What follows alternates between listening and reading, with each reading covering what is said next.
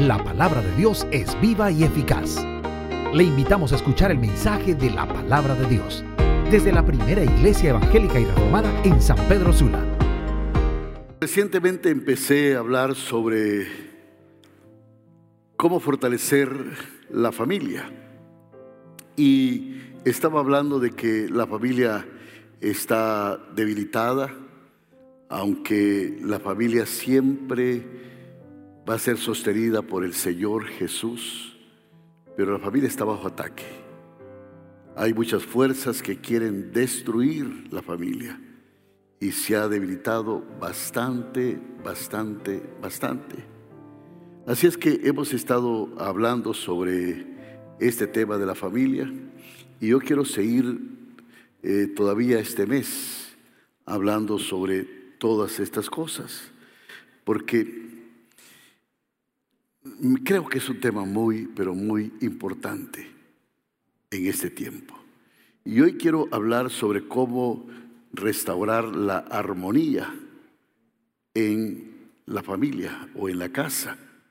Y hay muchas cosas que están causando conflicto en las familias, en los matrimonios, el dinero, las cosas de las, comunicaciones, aún los suegros, el tener hijos, muchas cosas que están haciendo que las familias tengan conflictos en este tiempo de, pandemia, principalmente se ha visto cómo eh, se ha alterado muchas cosas de estas. Así es que eh, la, la semana antepasada estaba diciendo que las familias son frágiles. Y quiero hablar sobre esto porque también la familia es la base de la sociedad. Nosotros como país somos base de lo que la familia es. Y cuando la familia está frágil, el país está frágil. No es asunto de gobierno, es asunto de familia. Es asunto de cómo estamos. Y en Marcos capítulo 3, versículo 25, mire lo que dice aquí, que esto es bien importante. Marcos capítulo 3, versículo 25, dice, si una casa está dividida contra sí misma, tal casa no puede permanecer. Imagínense. Hay una versión que dice, si una familia se divide en grupos que pelean entre sí, esa familia se desintegrará. Wow. Y todavía hay una eh, otra traducción, la Biblia viva, que dice, un hogar lleno de contiendas y división se destruye a sí mismo. Yo creo que debería de ser una ley obligatoria que cuando dos personas se van a casar, reciban un taller, una orientación, una enseñanza sobre cómo manejar los conflictos porque lo cierto es que conflictos se tienen y, y, se manejan muy mal. Esto genera cosas que están destruyendo, destruyendo. Ahora, cada persona es única y Dios los hizo únicos y tenemos diferentes deseos, gustos, intereses, talentos, habilidades, temperamentos. Por lo tanto, chocamos. No somos iguales. Y entonces esto genera que nosotros choquemos en sí, ¿verdad?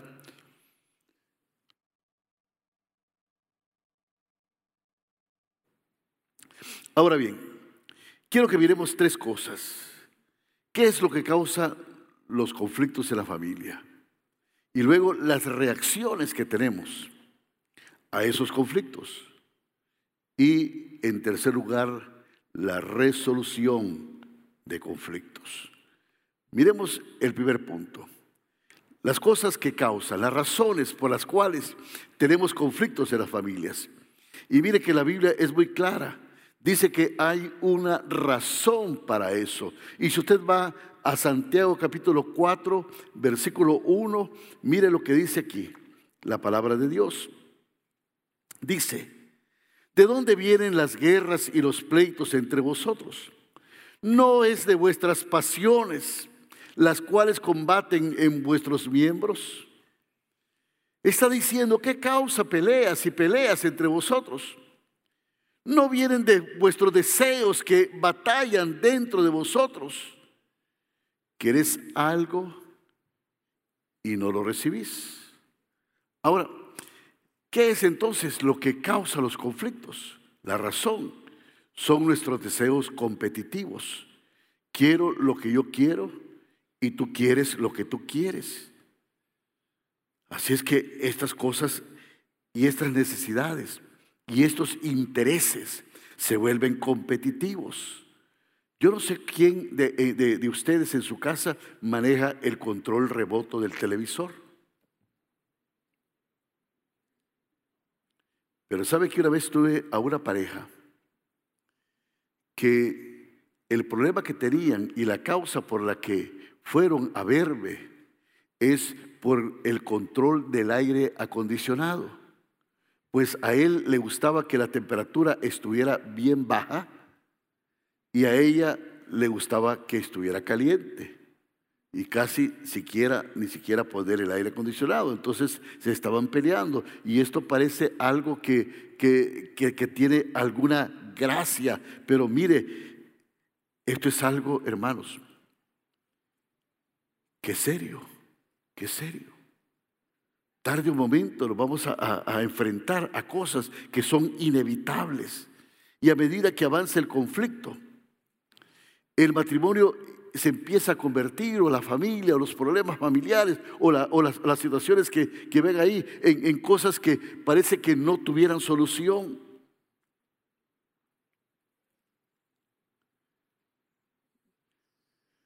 Yo tuve un compañero de trabajo que estaba casado con, este, eh, eh, con, que con su esposa tenían problemas, ¿sabe con qué?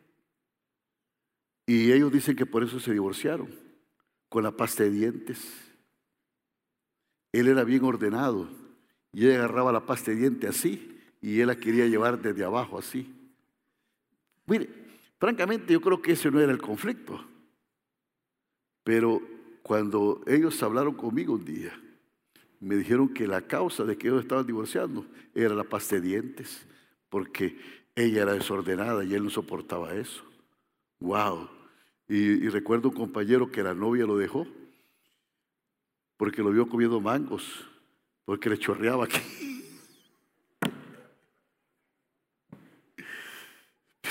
Pero ven qué cosas que parece que, es que hermanos, tenemos temperamentos diferentes. Somos diferentes. Somos diferentes. Y un día vamos a estar juntos. Dicen que el matrimonio tiene tres etapas. La fiesta, eh, eh, eh, cuando se casan, que es bien bonita, después la luna de miel y después la realidad. Ahí termina todo. Qué cosa, ¿verdad? Ahora, ¿qué es lo que provoca todo esto? ¿Qué es lo que provoca el conflicto? Bueno, en primer lugar, es porque algunas veces nosotros decimos, esto es mi manera de hacer las cosas. Así es el camino que debe ir esta familia.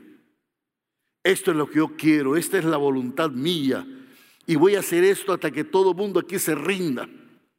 Hasta que tú te rindas, hasta que tú hagas como yo quiero. Estoy convencido, estoy totalmente lo cierto. Yo sé lo que tengo que hacer. Aquí nadie eh, eh, puede eh, tener opinión. Todo el mundo está equivocado, el único que puede dar soluciones ciertas soy yo. Así que sigues adelante con tu matrimonio, siempre y cuando tú ganes y tú seas el que dé la pauta. Ahora, en segundo lugar, cuando alguien de los dos cede y alguien dice, bueno, me retiro, me alejo del conflicto ignoro el problema, lo evito a toda costa. Y nada se resuelve nunca, porque sigo alejado del conflicto. O sea, está bien, yo me alejo, yo me alejo.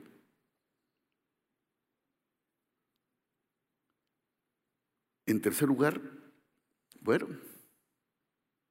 yo me rindo. Aquí se va a hacer como tú quieras. Aquí va a ser. Quiero tu aprobación. Así que yo aquí me voy a volver como, como eh, un, ¿qué dice? Un títere. Y aquí solo lo que tú digas. No hay problema si tú dices esto. Y hay personas que toman ese camino. Yo veo matrimonios donde la mujer toma el mando y aquí el marido es cero a la izquierda, no tiene ahí. Y, eso es una forma pacífica de vivir, pero también es una manera frustrante de vivir. Y eso es verdad. Y hay otros matrimonios también y otras familias o matrimonios aquí en este caso que dicen, bueno, Vamos mitad y mitad. Tú cedes en algunas cosas, yo cedo en otras cosas, algunas cosas que tú quieres y otras cosas que yo quiero. Vamos a, dejarlas por ahí, lo que, lo, que, lo que a ti no te gusta y lo que a mí me gusta y lo que tú. Vamos a ver aquí cómo hacemos el asunto, pero todos los dos cedemos y llevamos la fiesta en paz. Pero hay una quinta manera, y es cuando trabajamos juntos en nuestros objetivos mutuos. No solo me preocupo por resolver el problema, también me preocupo por la relación y me preocupo por ti. Y queremos que tener eh, una solución mutuamente satisfactoria. Y esto es importante tenerlo, y es cierto, así debe ser el matrimonio. Cuando los dos buscamos el consenso juntos y el bienestar juntos, el uno por el otro. Ahora bien, ya que nosotros vemos los problemas que hay y, las cosas que motivan estas. Vamos a ver el tercer punto y aquí es donde vamos a tener la enseñanza de esta mañana y es la resolución del conflicto. Y para eh, entrar en estos detalles y para entrar eh, en el tema, tenemos que usar la Biblia porque vamos a ver en la Biblia algunos pasos para resolver el conflicto de esta manera. Ahora, ¿cuál es el primer paso? El primer paso, hermanos, es tener a Cristo Jesús en nuestros corazones. Y ese es el punto de partida. Cuando tú quieres resolver un conflicto, y tú que me ves por televisión, te tengo que decir que el primer paso es que tú entregues tu vida a Jesucristo, que tú confíes en Dios. Esa es la primera razón. No podemos tener paz con ninguna otra persona a menos que tengamos paz con Dios. ¿Cuántos dicen amén? Porque esto es una verdad. Esto es una verdad. Si no estoy en, si no, este, eh, si no estoy, si no he entregado mi vida a Dios, no estoy en paz con Dios. Eso es así. Yo oigo testimonio de muchos de ustedes que vinieron a la iglesia con problemas, con diferencias matrimoniales, con asuntos matrimoniales muy serios. Y cuando encontraron a Jesucristo también encontraron la paz en su familia. ¿Cuántos dicen amén? Así es. Bueno, solo los hombres dicen eso. No sé por qué las mujeres todavía no lo dicen. Pero la verdad es que hay una transformación. Muchos problemas familiares se resolverían todos si la familia simplemente se reuniera alrededor del trono de Dios. Y eso es una gran verdad. Si todos entregaran su, su, su vida a Jesucristo, habría armonía, habría unidad. Así es que por favor, no deje de un lado, e, de, eh, eh, eh, de un lado esto, que es importante. Entregar su vida a Jesucristo es lo más importante que tú puedes tener para una relación familiar. Ya seas soltero, ya estés casado, nunca vas a tener paz si no tienes paz con Dios. Si no invitas al príncipe de paz a tu corazón. Y eso es verdad. Mire lo que dice Efesios capítulo 2, versículo 14. Y este pasaje que vamos a leer comienza y dice, Él es nuestra paz. Está hablando de Dios. Está hablando de Jesús. Él es nuestra paz que de ambos pueblos hizo uno, derribando la pared intermedia de separación, aboliendo en su carne las enemistades, la ley de los mandamientos expresados en ordenanzas para crear en sí mismo de los dos un solo y nuevo hombre, haciendo la paz y mediante la cruz reconciliar con Dios a ambos en un solo cuerpo matando en ellas las enemistades. Y vino y anunció las buenas nuevas de paz, que estabais lejos y a los que estaban cerca, porque por medio de él los unos y los otros tenemos entrada por un mismo espíritu al Padre. Así es que, hermanos, cuando el Espíritu del Padre, cuando el Espíritu de Jesucristo está viviendo dentro de mí, cuando el Espíritu de Jesucristo está viviendo dentro de ustedes, tenemos paz. Porque Jesús no está en enemistad con Jesús. Él vino para reconciliarlos. Y eso es verdad. Eso es verdad. Si tuviera un conflicto diría, este problema lo tengo yo. Y Él pone paz en nuestros corazones. Usted se sorprenderá del poder que hay en, en Dios para que nosotros tengamos esa paz, para que nosotros podamos resolver esos conflictos. La Biblia dice que Dios es el que en nosotros produce el querer como el hacer. O sea, que es el Espíritu que mora en nosotros, que nos da el deseo de querer hacer las cosas. Usted por su naturaleza humana posiblemente no lo pueda hacer. La Biblia dice, amad a vuestros enemigos. Y cuando usted está peleado con su esposa, con su hijo, ¿qué es? Es alguien que está en contra suyo. Es como un enemigo. Ahora, ¿cómo la puedo amar? La puedo amar en mis fuerzas, ¿no? Pero el Espíritu de Dios produce en mí el querer hacerlo. Y el Espíritu de Dios no solamente produce en mí el que yo lo quiera hacer, el Espíritu de Dios también dice la Biblia que me da el poder para hacerlo. No lo hago en mis fuerzas, lo hago en el poder de Dios. Si fuera en mis fuerzas, pues todo el mundo lo haría. Por eso la Biblia dice, ¿qué mérito tiene? Si tú haces, lo que, eh, haces bien al que te hace bien, ¿qué mérito tiene? Si cualquiera que le hace bien a otro, él le hace bien también. Pero hay un poder de Dios en nosotros que hace que nosotros queramos hacer el bien, aunque podamos recibir mal.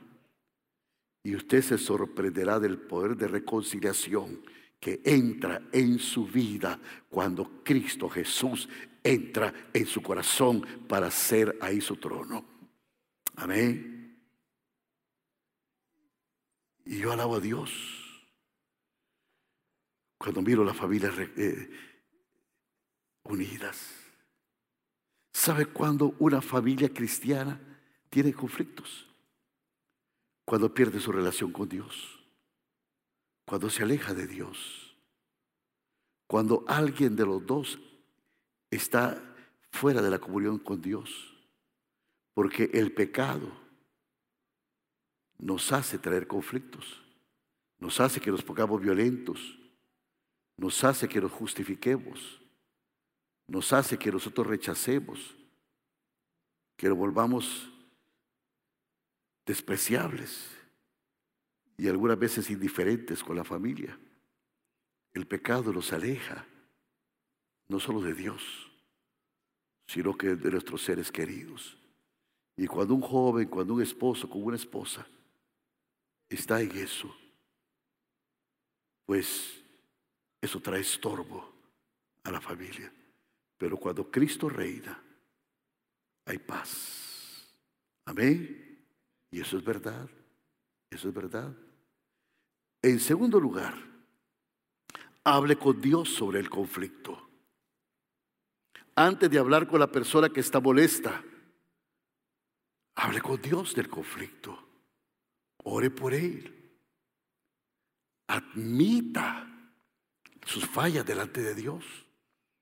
Vaya con un corazón abierto y dígale, Señor, tengo este conflicto, tengo esto que, que me está matando aquí.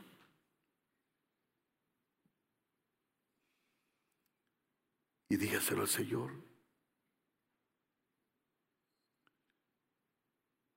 Pastor, tengo que hablar con mi hijo. Y no sé cómo hacerlo porque, mire, hable con Dios.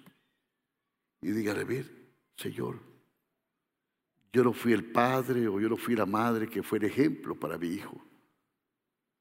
Admito estas cosas, Señor, pero yo quiero que tú me ayudes, que me las palabras, que pongas en mí el poder para poder hacerlo. Y desnude su alma delante de Dios. Si de todas maneras Dios ya sabe todo. Pero Dios nunca va a hacer nada a menos que usted se lo pida.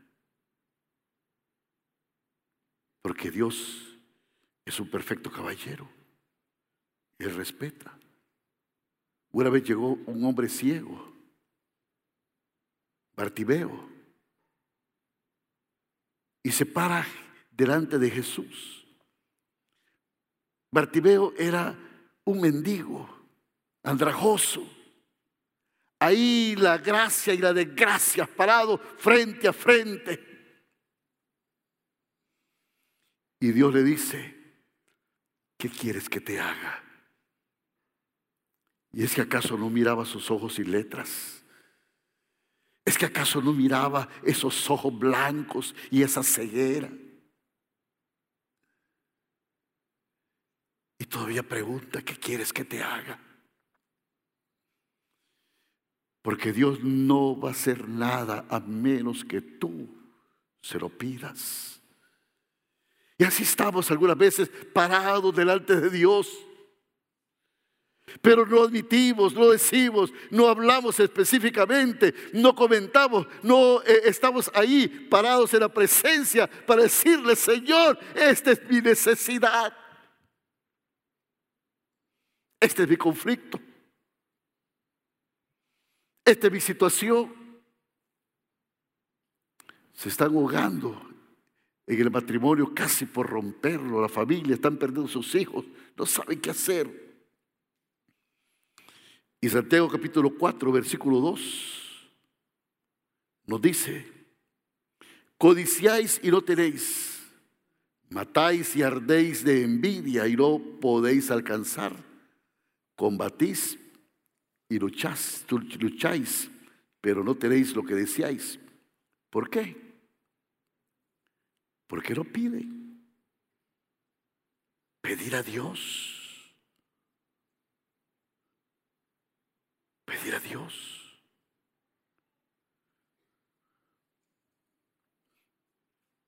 ¿Sabe que muchos de los conflictos que tenemos en la vida ocurren cuando esperamos que otras personas cumplan nuestras necesidades?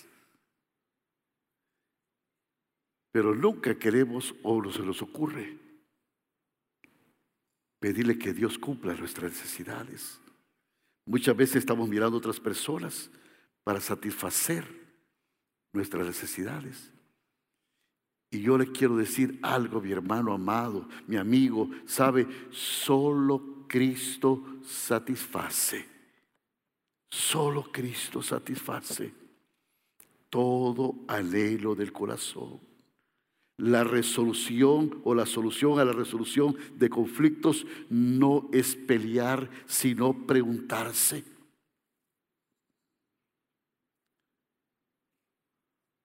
Dios, ¿qué puedo hacer aquí? Señor, esa es mi parte. Y tenemos que ser sinceros, tenemos que ser honestos. Tenemos que ver qué cosa estamos fallando. Hay muchos jóvenes que dicen, bueno, cuando yo me case, esta va a ser la solución de la vida. Esto va a ser todo. Aquí todos mis problemas se van a resolver. Me voy a casar con una mujer maravillosa y esa mujer maravillosa va a resolver, voy a ser feliz y todo happy, happy, happy. Eh, Alicia en el país de las maravillas. Pero por muy maravillosa que sea su esposa o su esposo, siempre van a haber conflictos. Y Dios te dice yo de tal manera que es Él el que quiere satisfacer tus necesidades, porque solo Dios satisface el corazón del hombre. Solo Dios lo puede hacer, porque somos seres imperfectos. Tú te casaste con una mujer imperfecta. ¿Sabes qué? Tú, mi hermana, te casaste con un hombre imperfecto, todo bruto y lleno de errores. Te casaste con imperfectos. Somos dos imperfectos. Solo Cristo es perfecto. Y solo Él puede hacer. Así que busquémoslo a Él en oración. En tercer lugar, analizar el problema. Analícelo. ¿Y cómo llego a este análisis? Bueno, hágase preguntas. En primer lugar, ¿cuánto de esto es mi culpa? antes de empezar a acusar y a culpar y a atacar. Atacar. Mire, revise su propio ser. Es que los seres humanos con una mano señalamos, ¿verdad? Con un dedo señalamos y con todos los demás nos señalamos a nosotros. ¿ah? Tratamos de acusar, pero lo que aquí, mire lo que dice la Biblia. Mateo capítulo 7, versículo 3. Usted tiene que preguntarse, ¿soy yo la causa de ello? ¿Hay un punto ciego en mí, en mi vida, que yo lo veo? ¿Estoy cegado? Mira lo que dice Mateo 7:13. Este lo conocen ustedes porque lo repiten y hasta lo repiten mal. ¿Y sabe qué dice este versículo? ¿Y por qué miras la paja que está en el ojo de tu hermano y no echas de ver la viga que está en tu propio ojo? O sea, toma registro de lo que hay en tu propio ojo. Entonces vas a poder notar la paja del ojo de tu hermano. Y cuando estés en conflicto, antes de empezar, empieza a sacar el acerrín del ojo de tu esposo, de tu esposa, de tu hijo, antes que saques el poste de luz que está en tu ojo. Eso es verdad. Eso es echar un vistazo. Echar un vistazo a tu propio ojo. Soy el problema, estoy siendo exigente, estoy siendo poco realista, soy demasiado sensible, soy impaciente, soy insensible. ¿Qué estoy siendo? ¿Soy yo el problema? ¿Qué pasa conmigo? Los problemas que en el hogar se dan. Un día yo le reclamé a May y le reclamé de mala manera, lo acepto. Por el jabón que ponía en el baño, un jabón que a mí no me gustaba, con mucho aceite, no sé qué. Yo dije, ese jabón, ¿para qué lo compré? Qué aburrido, cansado que compré ese jabón. Pues llegó el día del pastor y yo recibí un regalo bien bonito con un choco y así. Y era una caja de jabones. de lo que yo quería. Y yo me pregunté y me dije, wow, May me va a regalar un regalo en el día del pastor. Qué bueno. Pero viene una caja de jabones. Algunas veces somos impacientes, hermanos. Así que pregunte, ¿soy el problema? No hay tal cosa como un problema de una sola, de una sola persona en una familia. Los problemas familiares son problemas de todos, de todos. Cuando hay un problema es de toda la familia. Si hay un problema, es nuestro problema. Mire lo que la Biblia dice en 1 Juan 1.8. Dice esto, si decimos que no hemos pecado, nos estamos engañando a nosotros mismos y la verdad no está en nosotros. ¿Qué quiere decir esto? Que tenemos que ser honestos. Que tenemos que ser honestos. Sé honesto, nadie es perfecto. Todos tenemos errores y hacemos cosas tontas. Y después de haber dicho esto, mire esta cuarta cosa. Programe una conversación de paz. Usted ya tiene a Cristo en su corazón. Usted ya ha orado. Usted ya ha analizado su parte en el problema, en el conflicto. Entonces, usted tiene problemas con sus papás o con sus hijos, o la familia tiene problemas. Programe una conversación de paz. He estado en estos procesos. He conducido a mucha gente que acepta a Cristo en, familias. ¿Y cuántas familias no cambiaron cuando Cristo entró a ella? ¿No es cierto? ¿Verdad, mi hermana? Cristo entró en la familia y hubo paz en la familia. O por lo menos tenemos luz para ver las cosas de una manera diferente. Amén. Así es. Eso es la verdad. Y ya podemos hablar. Un encuentro cara a cara. ¿Cuál es el problema? Los conflictos rara vez se resuelven accidentalmente. Mire, se hace intencionalmente, deliberadamente. No es asunto que solo sucede. La única manera de resolver el conflicto es enfrentándolo. Tienes que hablar de ello. Tienes que hacerlo. Observe lo que dice Jesús sobre la prioridad en la iglesia cuando le adoramos. Y le llevo a Mateo capítulo 5, versículos 23 y 24. ¿Cuántos creen que la ofrenda es un acto de adoración a Dios? A ver, levante la mano y dígale, yo lo creo. Y miren lo que dice aquí. Dice Mateo capítulo 5, versículo 23. Dice, por tanto, si traes tu ofrenda al altar y allí te acuerdas que de, de, que tu hermano tiene algo contra ti, ¿qué dice? Deja allí tu ofrenda delante del altar y anda. Reconcíliate primero con tu hermano y entonces ven y presenta tu ofrenda. Lo que Jesús está diciendo aquí no ignores el problema, no te hagas el loco. Si tienes un problema y vienes a la iglesia y tú te preparas la ofrenda,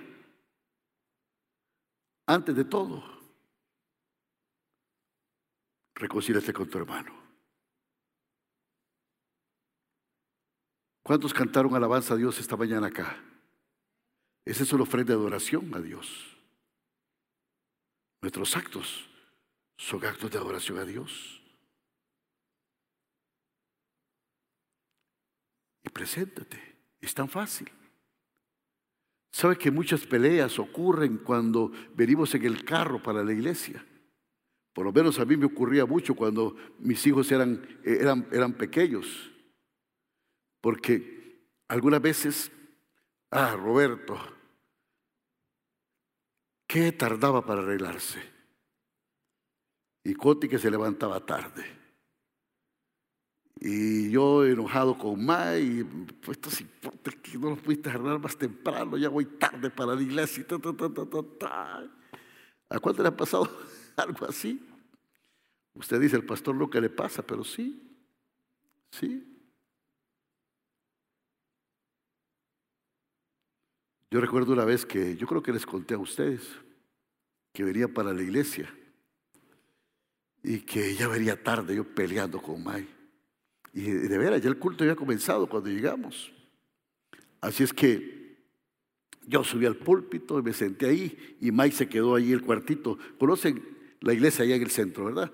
Que antes del altar hay un cuarto. Ahí se quedó May, sentada en las gradas, enojada y los hipotes que los mandamos para la escuela medical y los otros ahí, pues. Y había una hermanita que, de esas hermanas que viven en Estados Unidos, pero que eran, eran fundadoras de la iglesia, imagínense. Y ella venía con su chalequito, todo así, y me miraba y se reía bastante, como con la cara. Yo miraba que me, que me decía, presénteme, pastor, presénteme. Y no me acordaba del nombre de ella. Así es que le digo a May, May, asomate y mira, decime cómo se llama aquella hermana. Y May se asoma, la mira y me dice, arrepentite. Y yo le digo, May, no estoy bromeando, tengo que presentarla, decime cómo se llama, por favor.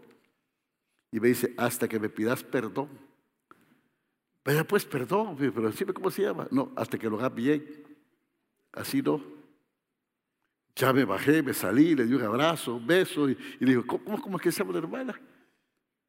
Y yo sé que cuando ustedes nos miraban hablando allí en, el altar, en la silla, yo y hablando con ella, ustedes imaginaron que estábamos hablando cosas santas. Pero no, estábamos discutiendo. Y algunas veces pasa así. Pero algunas veces también el diablo quiere acusarte, quiere decirte, mira, hey, vos vas a predicar. Pero ¿sabe lo que dice Romanos 8.1? Ninguna condenación hay para los que están en Cristo Jesús. Amén. Yo digo, diablo mentiroso, tú no me puedes acusar porque yo soy un hijo de Dios lavado en su sangre y yo soy un hombre y una mujer que tenemos una familia feliz para la gloria y honra de Dios. Cuando dice gloria a Dios, eso es verdad. Jesús dice, no ignore el conflicto, pero también confróntelo, pero siguiendo el proceso. El proceso que lleva a esa solución. Mire, algunas veces has tenido una pelea con tu esposo, con tu esposa. Esas son así. Pero mire lo que dice 1 Pedro 3:7. Y está hablando de los maridos. Y le dice a los maridos que tienen que hacer la paz con su, con, su mujer. Dice, vosotros maridos igualmente vivid con ellas sabiamente, dando honor a la mujer como vaso más frágil y como coheredera de la gracia de la vida, para que vuestras oraciones no tengan estorbo. Si tú no estás en armonía, estás obstaculizando tus oraciones. Algunos de ustedes están orando para que Dios bendiga sus negocios, para que Dios bendiga sus vidas, pero tienen conflictos en sus hogares. Hay hombres que están orando para que Dios los bendiga y haga crecer su negocio o para que los promuevan.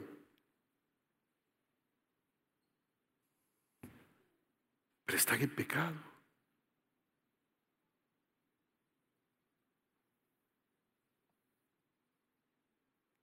Y tratan mal a sus esposas.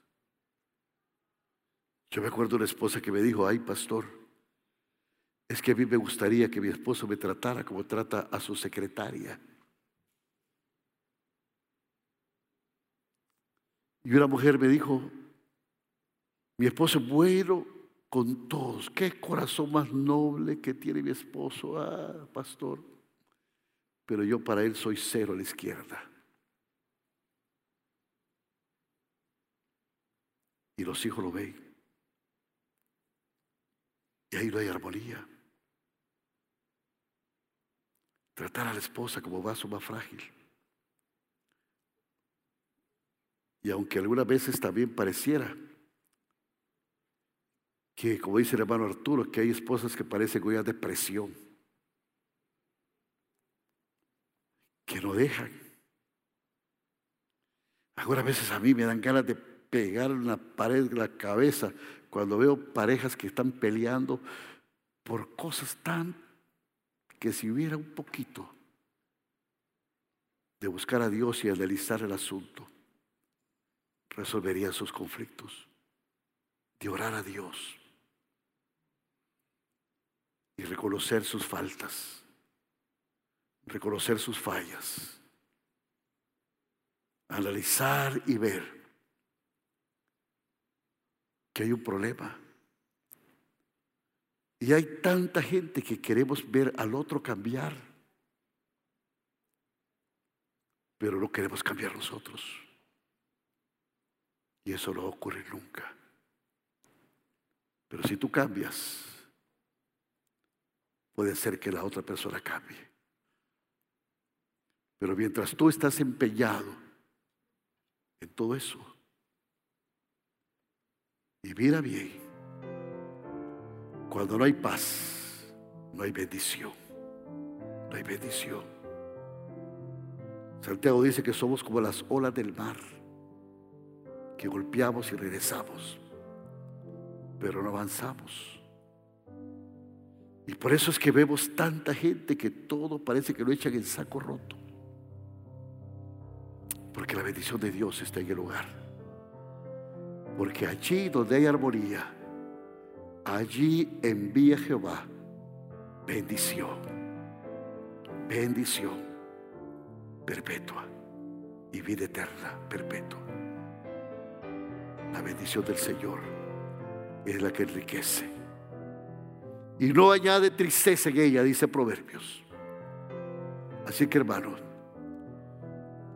toda solución y todo conflicto empieza a conseguir las instrucciones, tener a Cristo en su corazón, mirar delante de Dios en corazón, enfrentarlo, buscar la paz y seguirla. Y yo confío en Dios que Él te va a bendecir y va a bendecir tu familia. Que Dios te bendiga y te guarde en esta hora. Amén. Esto fue el mensaje de la palabra de Dios. Desde la primera iglesia evangélica reformada en San Pedro Sur. Para oración o contactos, escríbanos a info.pierhn.org.